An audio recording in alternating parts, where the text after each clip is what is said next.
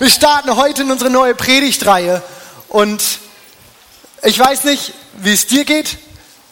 Du weißt ja noch nicht so viel darüber wie ich. Ich habe ja einen kleinen Wissensvorsprung und so viel kann ich dir sagen, das wird richtig gut. Und solltest du irgendwie Urlaub geplant haben für die nächsten Wochen oder irgendwie einen Termin auf den Sonntag haben, schau dir, dass du das verschiebst, denn die Reihe wird richtig, richtig gut. Für drei Sonntage wollen wir darüber sprechen, wie du Gestalter deines Lebens werden kannst. Und wer das nicht mitkriegen möchte, der sollte es zumindest nachhören. Dann, gut, so viel will ich euch nur zulassen. Die neue Predigtreihe, die wir heute starten, heißt, ihr seht es hinter mir schon, Bauherr. Und jeder, der schon mal ein Haus gebaut hat, aber auch jeder, der nur so ein ganz klein bisschen Vorstellungskraft hat, der kann sich sicherlich vorstellen, dass jeder Bau verschiedene Bauabschnitte besitzt. Und das ist auch egal, ob du ein Fertighaus baust, ob du ganz klassisch Stein auf Stein baust, ob du aus Holz baust, ob du einen Plattenbau baust, ob du alles selber machst oder bauen lässt. In jedem Haus finden sich immer wieder die gleichen Bauabschnitte wieder. Und genau so, wie das mit einem Bau ist, und die Dinge, womit sich ein Bauherr zu beschäftigen hat, genauso verhält sich das auch mit unserem Leben. Auch in unserem Leben gibt es verschiedene Bereiche, die wir gestalten müssen. Bereiche, für die wir Entscheidungen treffen müssen und die am Ende bestimmen, wie unser Leben aussieht und wie stabil es ist. Es ist ein Trugschluss zu glauben, dass das alles nur irgendwie so passiert und dass das alles irgendwie per Zufall so ist, dass ich am Ende meines Lebens an dem Punkt stehe, wo ich stehe. Dass, ja, dass ich, dass ich am Ende eigentlich nur ähm, das Ergebnis von all meinen Umständen bin. Wir alle sind Ergebnis auch von unseren Entscheidungen. Und wenn wir davon sprechen, Bauherr zu sein, beziehungsweise wenn wir davon sprechen, wie wir Gestalter unseres Lebens sein können, dann geht es genau um diesen Punkt. Wir wollen darüber sprechen, wie du dein Lebenshaus bauen kannst. Ein Haus, das hält, ein Leben, das erfüllt ist und vor allem ein Lebenshaus, das in all seinen Bauabschnitten ganz zentral Gottes Handschrift trägt. Womit fangen wir also an? Ich denke, es ist immer gut, mit dem Fundament zu starten. Anton Bruckner hat mal gesagt, wer hohe Türme bauen will, der muss lange am Fundament verweilen. Macht Sinn, zumindest mit dem Fundament anzufangen. Aber so einleuchtend das vielleicht klingen mag und erstmal auch logisch ist, liegt doch eine große Versuchung darin, gerade an diesem Punkt irgendwie nachlässig zu sein. Denn seien wir mal ehrlich, Hand aufs Herz, das Fundament ist das langweiligste vom ganzen Bau. Das ist einfach nur Beton und Stahl und Rohre und Krams, den wir alles zu so einer Platte zusammengießen. Und wenn das fertig ist, zeichnen sich noch nicht mal irgendwie Zimmer ab oder irgendwas, was meine Kreativität oder mein, mein Vorstellungsvermögen irgendwie anregt. Und in dem allerbesten Fall sehe ich nicht mal etwas von diesem Bauabschnitt, wenn der ganze Bau am Ende fertig ist. Und dennoch gilt, was Bruckner gesagt hat, wer hohe Türme bauen will, der muss lange am Fundament verweilen. Denn alles, was ich baue, egal wie hoch, egal wie aufwendig, egal wie wertvoll, wie fancy die Materialien sind, egal wie einmalig, wie stylisch, wie teuer oder sonst was, es ist sogar egal, wie viel Anerkennung wir am Ende dafür bekommen. Mein Bau ist nur so stabil, mein Bau ist nur so beständig, wie sein Fundament. Eine Nachlässigkeit am Fundament setzt am Ende das ganze Haus aufs Spiel. Ich denke, vielen von uns ist sicherlich noch das Gleichnis von Jesus im Kopf, von den zwei Leuten, von denen erzählt, die ein Haus bauen. Der eine baut auf Sand, der andere baut auf Felsen, dann kommt der Sturm und wer wird weggespült? Der, der das falsche Fundament gesetzt hat. Ein Phänomen, das wir ja eigentlich jedes Jahr irgendwie wieder in den Nachrichten lesen oder sehen diese Bilder, mir sind die immer wieder vor Augen. Irgendwann kommen dann die ganzen Regengüsse wieder und die äh, Flüsse treten über die Ufer und irgendwo auf der Welt, wir kriegen das mit, wir lesen das, das Wasser kommt und ganze Dörfer, oftmals sporadisch zusammengezimmerte Buden oder Hütten werden einfach mit dem Untergrund weggerissen.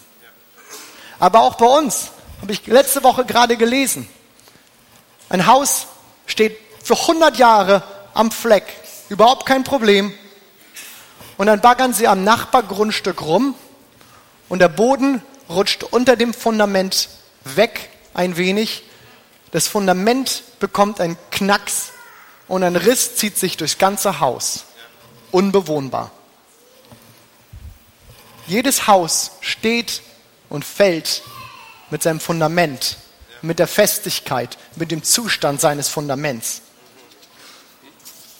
Und ob du willst oder nicht, mit unserem Lebenshaus ist das genauso. Deswegen wollen wir uns heute anschauen, was ein gutes, was ein stabiles, ein richtiges Fundament für unser Leben sein kann. Und dafür wollen wir gemeinsam in das Buch gucken, aus dem wir Antworten bekommen. In die Bibel und ich lade euch ein, dass ihr dafür mit aufsteht, denn damit ehren wir auch das, was wir hier lesen, weil wir wissen, es ist für uns Richtschnur, es ist das, wo wir uns darauf verlassen können, weil wir wissen, dass wir daraus Wahrheiten bekommen. Ich lese uns aus Kolosser 2, die Verse 6 und 7. Und hier schreibt Paulus, ihr habt der Botschaft, die euch verkündet wurde, Glauben geschenkt und habt euch Jesus Christus als dem Herrn unterstellt.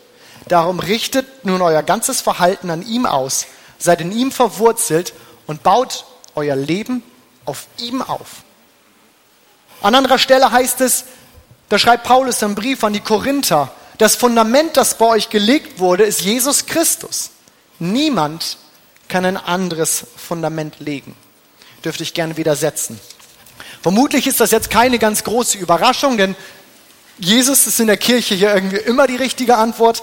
Solltest du hier neu sein oder noch nicht so geläufig sein, irgendwie so mit dem Christenslang und wie wir manchmal reden und irgendjemand fragt dich was, mit Jesus kommst du auf jeden Fall immer erstmal ein bisschen weiter. Und ähm, dann wäre es gut, aber auch irgendwie zuzuhören, was der andere eigentlich gefragt hat. Obwohl die Antwort hier so einfach erscheint und irgendwie so naheliegend, so logisch ist, ist mir doch aufgefallen, dass sie uns in ihrer Umsetzung, dass diese Antwort, Jesus, uns in ihrer Tragweite oft irgendwie verloren geht, weil wir sie verkürzen. Wir haben Jesus lieb, klar. Wir haben eine Beziehung zu ihm. Wir reden mit ihm. Wir sind ihm dankbar als unserem Retter. Wir danken ihm, dass er am Kreuz für unsere, Storben, äh, für unsere Sünden gestorben ist.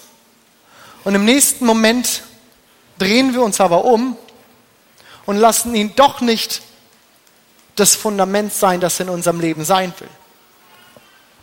Was meine ich damit? Das ist jetzt vielleicht etwas, muss ich erklären, vielleicht nicht ganz so leicht zu verstehen. Was meine ich damit? Ich meine, dass bei all dem, was Gott uns Gutes tut, bei all dem, was er für uns getan hat, bei all den Verheißungen und Segnungen, die er über unserem Leben ausspricht, wir manchmal vergessen, welche Rolle, welche Position er dafür in unserem Leben einnehmen will. Und das ist das, was Paulus in dem Brief von die Kolosser so so schön schlicht beschreibt.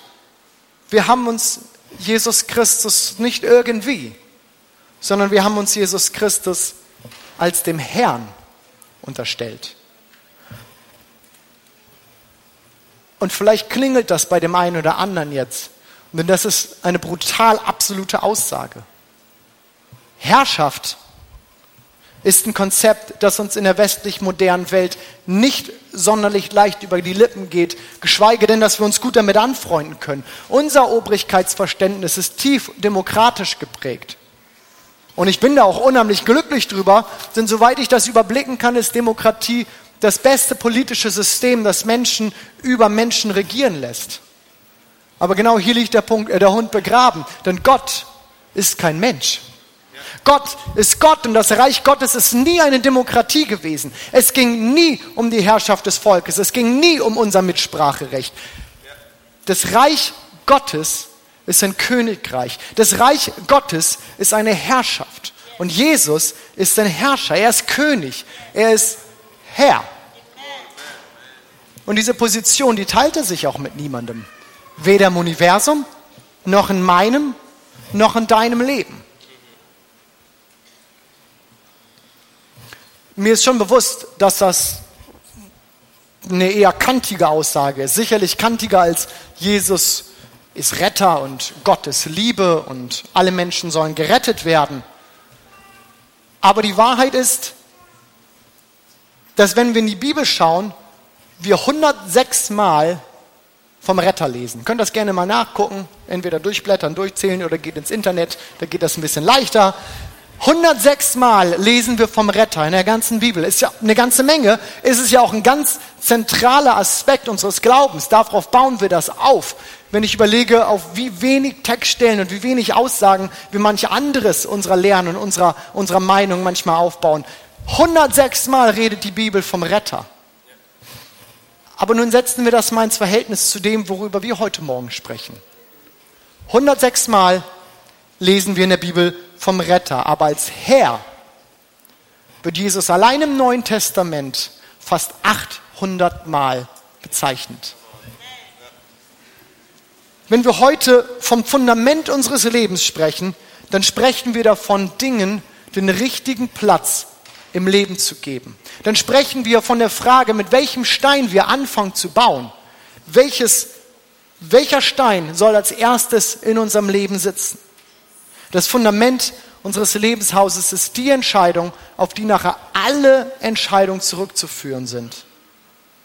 Es ist die Entscheidung, wer Herr in meinem, wer Herr in deinem Leben ist. In wen oder in was setze ich mein Vertrauen? Vielleicht denkst du, es ist leicht zu beantworten. Aber seien wir mal ganz ehrlich mit uns selbst. Wer sagt in deinem Leben, wo wirklich vorne ist, wo es lang geht? Und ich meine nicht nur bei den Fragen, wo die Antworten leicht und einfach sind. Was ist, wenn du absolut blank bist und dieser eine kleine Job, schwarz zu arbeiten, der präsentiert sich wie auf dem, auf dem Goldteller? Und überhaupt, wer versteuert heute schon alles noch korrekt? Warum sollte Sex in die Ehe gehören, wenn ich diese Frau doch wirklich liebe und mit ihr zusammen sein soll? Kann das, das muss doch auch irgendwie richtig sein können. Wenn du richtig über den Tisch gezogen wurdest und es bietet sich diese Möglichkeit, sich Gebühren zu revanchieren. Wer sagt, wo vorne ist? Wer sagt, was richtig ist? wenn das Richtige die schwierige der Alternativen ist. Wenn sie dich was kostet, wenn du dafür einstecken musst, wenn du dafür belächelt wirst, wenn du dafür ausgelacht wirst. Auf wessen Aussagen baust du dein Leben auf? Oder ich will es mal noch krasser, ich will es mal noch radikaler fassen. Auf wessen Aussage hin würdest du alle Zelte hinter dir einreißen und weiterziehen? Würdest du sagen, okay, was ich habe, ich verkaufe, ich ziehe aus, ich gehe weiter. Gott hat gesagt, es geht weiter. Das ist radikal, ja. Aber die Antwort auf diese Frage ist auch die Antwort, wer Herr in deinem Leben ist. Auf wessen Antwort bauen wir unser Leben, auf welchen Aussagen hin bauen wir unser Leben auf? Und hier sind wir am Fundament angekommen. Die Entscheidung, auf die nachher alle Entscheidungen zurückzuführen sind. Und ich kenne aus meinem eigenen Leben sehr gut, wie, wie sehr ich das manchmal will. Und grundsätzlich weiß, dass das richtig ist, aber wie schwer es manchmal ist, sich dem wirklich zu verpflichten, sich dafür wirklich zu entscheiden. Die Frage, die uns also beschäftigen sollte heute Morgen, ist, warum wir uns mit dieser Frage, so, also dieser Entscheidung so schwer tun. Warum tun wir uns damit so schwer, unser Leben in fremde Hände zu geben. Warum tun wir uns so schwer damit, unsere Selbstbestimmung aufzugeben und jemand anderes an den Fahrersitz zu, auf den Fahrersitz zu lassen? Schaut mal, seit es Menschen gibt, gibt es eine Verhältnisbestimmung, gibt es ein Verhältnis, das immer gleich war, das immer klar war. Gott war Herr und der Mensch ist Geschöpf. Der Mensch ist Diener, der Mensch ist Knecht. Doch auch seit es Menschen gibt, gibt es einen Punkt, an dem wir uns immer wieder versuchen, an dem wir uns immer wieder aus dieser gesunden, aus dieser natürlichen Verhältnisbestimmung herauszulösen. Und dieser Punkt heißt Vertrauen. Das beginnt bei Adam und Eva und ich möchte uns gerne da mal mit reinnehmen. Als Gott den Menschen schuf, setzte er den Menschen in den Garten Eden und dann lesen wir darüber, Gott der Herr ließ aufwachsen aus der Erde allerlei Bäume, verlockend anzusehen und gut zu essen, und den Baum des Lebens mitten in den Garten und den Baum der Erkenntnis des Guten und des Bösen. Und Gott der Herr gebot dem Menschen und sprach, du darfst essen von allen Bäumen im Garten, aber von dem Baum der Erkenntnis des Guten und des Bösen sollst du nicht essen, denn an dem Tag, an dem du davon isst, musst du des Todes sterben. Gott schafft dem Menschen das reinste Paradies, alles, was er sich vorstellen kann, ein, ein Garten voller Bäume, alles, was wir uns irgendwie vorstellen könnten, das reinste Paradies, das perfekte Umfeld. Und ein Baum, von dem sie nicht essen sollen. Ich habe mich, ich hab mich in der Vorbereitung gefragt, Gott, warum hast du diesen Baum eigentlich da reingesetzt? Und im Beten und im Nachdenken darüber bin ich zumindest im Kontext dieser Predigt darauf gekommen, dass dieser Baum eine, die Vertrauensfrage ist. Und ich will uns das ein wenig erklären. Schauen wir mal weiter, was passiert. Irgendwann, genaue Zeitangaben haben wir nicht, das kann am nächsten Tag, das kann nächste Woche, das kann auch fünf oder zwanzig Jahre später gewesen sein. Irgendwann kommt der Teufel in Form von einer Schlange auf Eva zu und dies ist, was passiert. Ja, hat Gott wirklich gesagt, dass ihr von keinem Baum im Garten essen dürft? Interessant, wie sich die Wahrheit hier schon mit dem ersten Satz aus dem Mund dieser Schlange irgendwie verdreht. Da sprach die Frau zu der äh, Schlange, wir essen von den, Bäumen, äh, von den Früchten der Bäume im Garten, aber von den Früchten des Baumes mitten im Garten hat Gott gesagt, esset nicht davon, rühret sie auch nicht an, dass ihr nicht sterbt. Wann hat Gott eigentlich gesagt, dass die Früchte nicht angerührt werden sollen?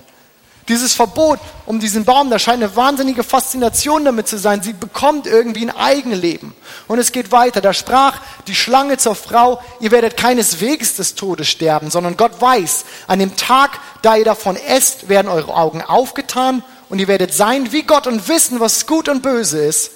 Und die Frau sah, dass von dem Baum gut zu essen wäre und dass er eine Lust für die Augen wäre und verlockend, weil er klug machte.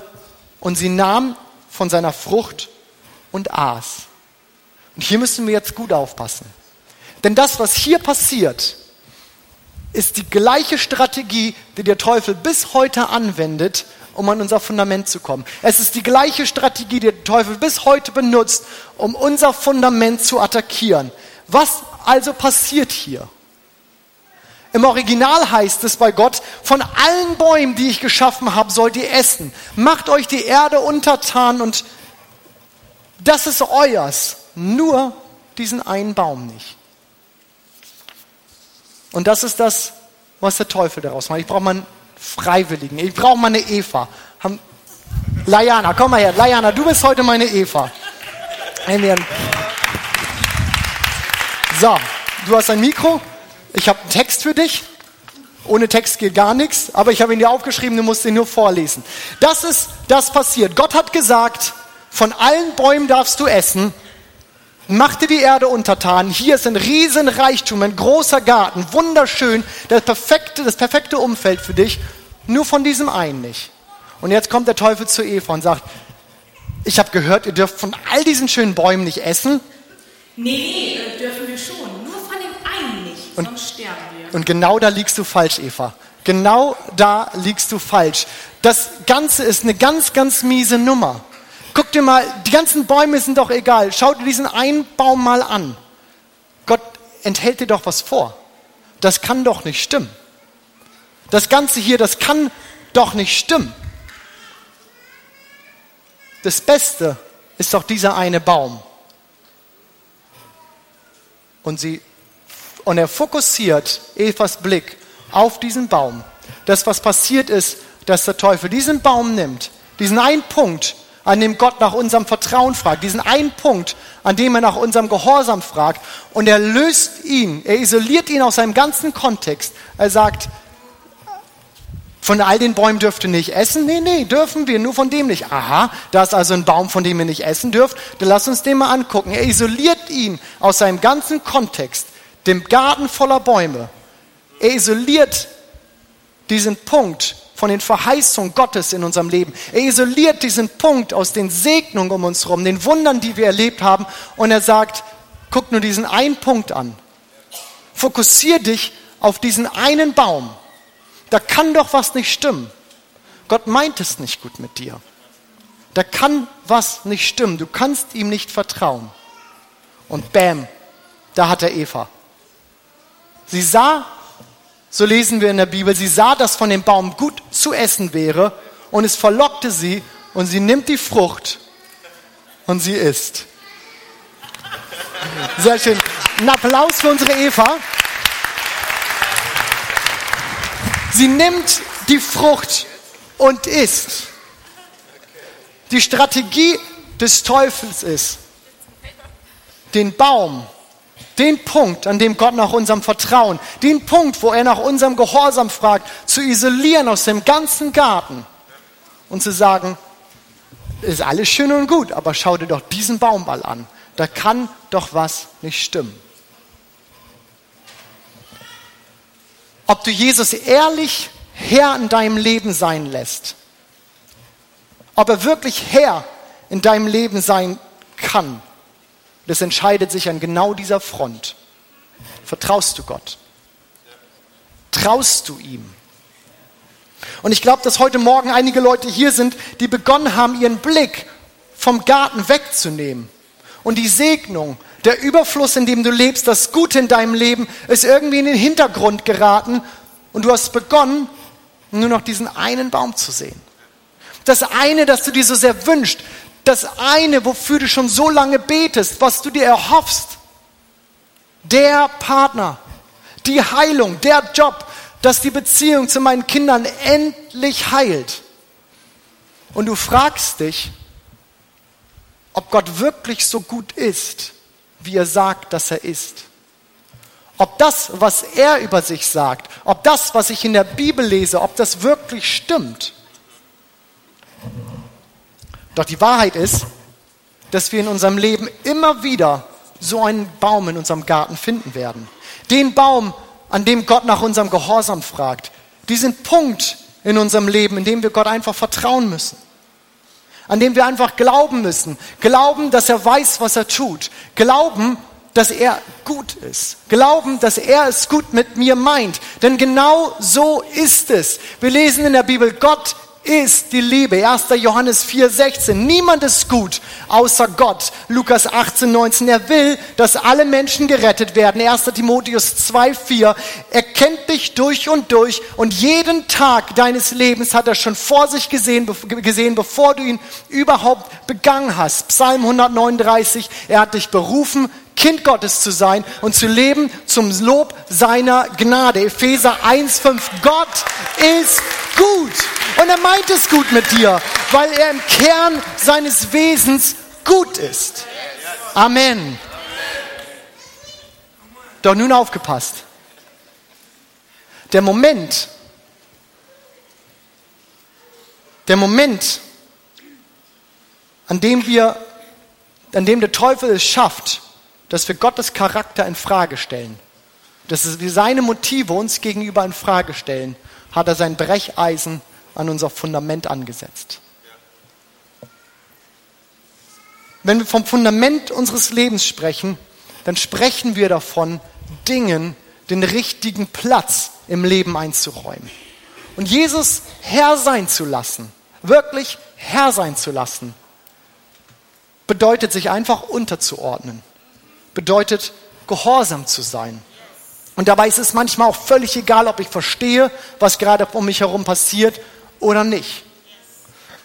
Meine Tochter Amelie mit ihren knapp drei Jahren ist jetzt in dieser absoluten Warum-Phase. Ich habe sie nicht kommen sehen, aber nun ist sie da.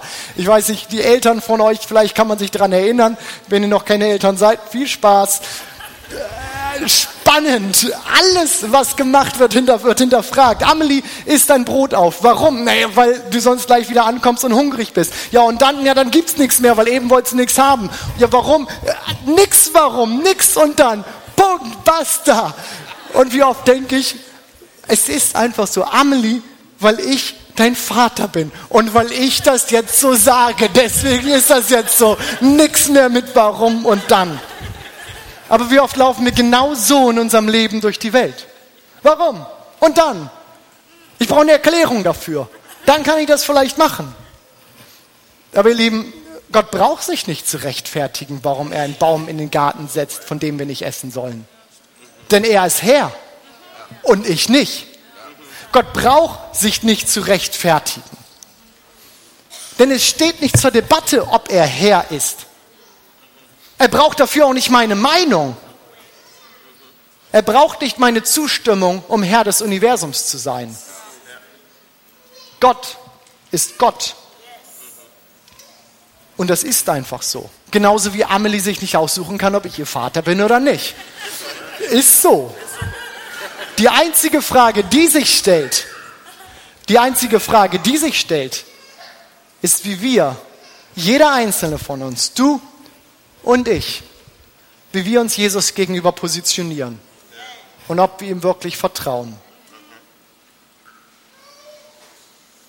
Paulus schreibt, ihr habt der Botschaft, die euch verkündet wurde, Glauben geschenkt. Glauben geschenkt. Vertrauen. Und habt euch Jesus Christus als dem Herrn unterstellt. Aufgrund deines Vertrauens hast du dich Christus als dem Herrn unterstellt. Und darum, so schreibt er weiter, richtet nun euer ganzes Leben an ihm aus. Kein Warum, kein und dann. Darum richtet euer ganzes Verhalten an ihm aus, seid in ihm verwurzelt und baut euer Leben auf ihm auf. Das ist unser Fundament. Und ich wünsche mir so sehr für jeden von uns, dass du diese Entscheidung für dich treffen kannst oder schon getroffen hast. Denn ihr erinnert euch vielleicht daran, ein Bau ist nur so stabil, ist nur so beständig wie ein Fundament. Wie sein Fundament. Und lasst uns diesen Punkt nicht einfach leichtfertig übergehen und sagen, ja, ich mach das und ich habe ihn ja auch lieb und ist mein Retter und so. Und wir bauen unser christliches Leben auf, wir bauen unsere Nachfolger auf, wir kommen zur Gemeinde, wir arbeiten mit, wir sind voll dabei, wir finden das alles toll und es macht Spaß. Nur irgendwann sitzt da dieses Brecheisen an dem Fundament und die Frage stellt sich, wer ist eigentlich Herr in deinem Leben? Ich wünsche mir so sehr, dass wir alle das Fundament haben, an, den niemand, an das niemand rankommt. Aber es macht sich an dieser Entscheidung fest.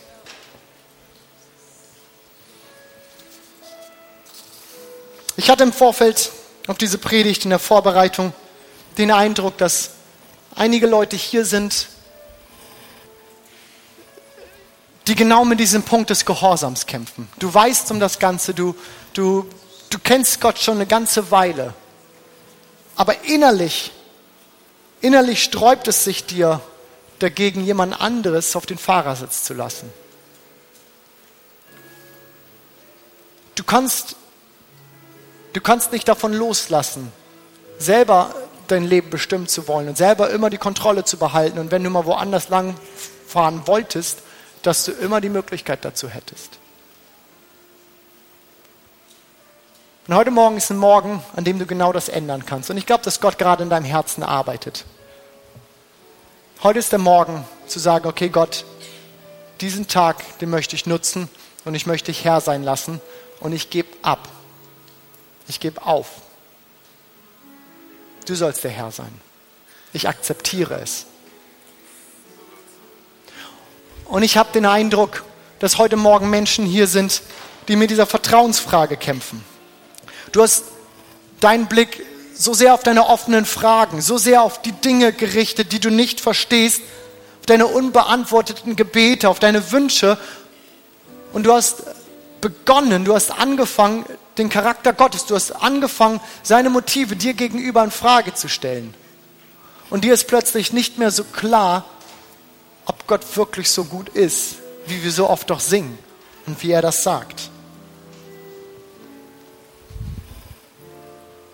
Ich möchte dich ermutigen, verlagere deinen Blick, denn es gibt mehr Bäume in dem Garten. Da steht nicht nur dieser eine. Und ich ermutige dich, suche die Gegenwart Gottes. Wir haben gerade vor der Predigt davon gesprochen. Deine Gegenwart ist das, was wir brauchen. Wir haben gerade davon gesprochen.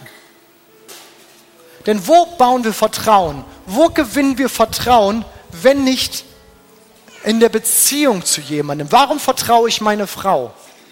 Weil ich sie kenne und weil ich sie lesen kann.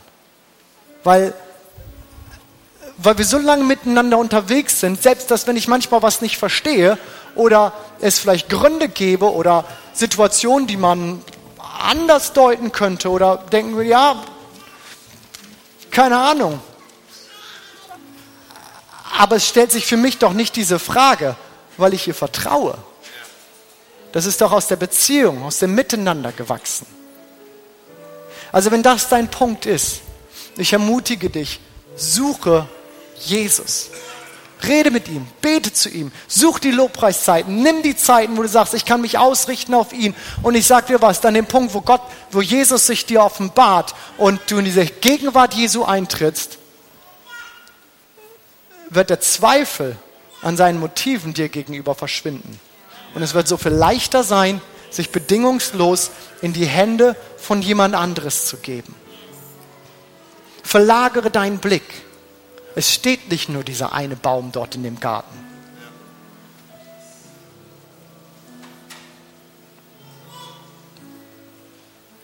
Ich möchte uns fragen, und ich werde das einzeln machen, weil ich glaube, dass es an diesem Morgen wirklich klare Entscheidungen braucht. Ich möchte dich fragen, ob du der oder diejenige bist, die mit dieser, mit dieser Gehorsamsfrage äh, kämpft und, und du merkst, das ist das, was mir schwerfällt. Ich ich kann es nicht und ich will es nicht. Aber dass der Morgen ist, wo du sagst, ich habe verstanden, dass ich muss.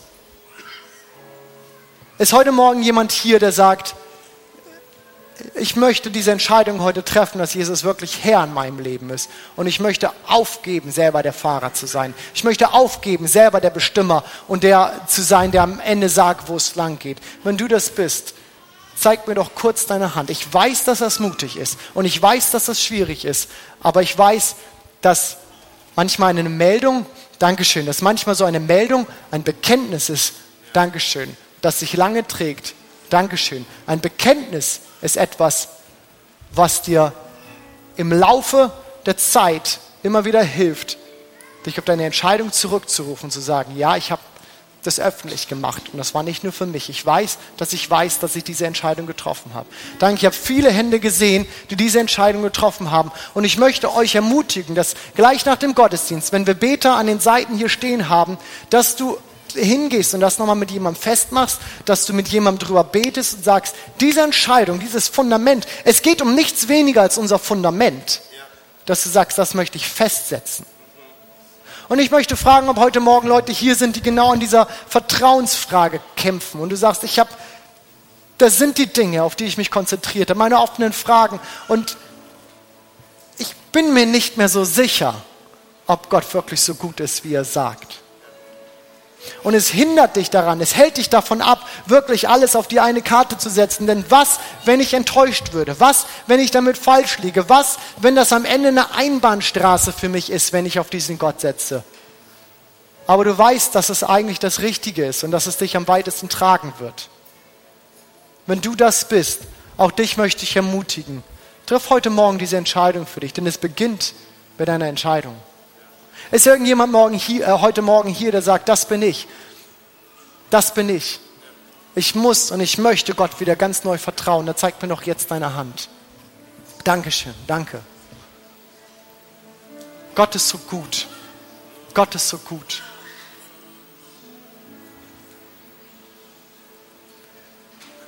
Wir singen seit einigen Wochen ein Lied immer wieder hier bei uns in den Gottesdiensten. Dort heißt es, Let the King of my heart. Lass den König meines Herzens. Und dann schließt sich alles Mögliche davon an. Der König unseres Herzens ist nichts anderes als unser Herr. Lass den König unseres Herzens die feste Burg sein, zu der ich renne. Lass den König meines Herzens die Quelle sein, aus der ich trinke. Den Schatten, in dem ich mich verstecke. Der Wind in meinen Segeln. Der König meines Herzens, er soll der Anker sein in den Wellen. Und dann gehen wir immer wieder zurück zu diesen Zeilen. For you are good You are good. Du bist gut, Herr. Du bist gut. Und du lässt mich niemals los. Ihr Lieben, das ist das Bekenntnis.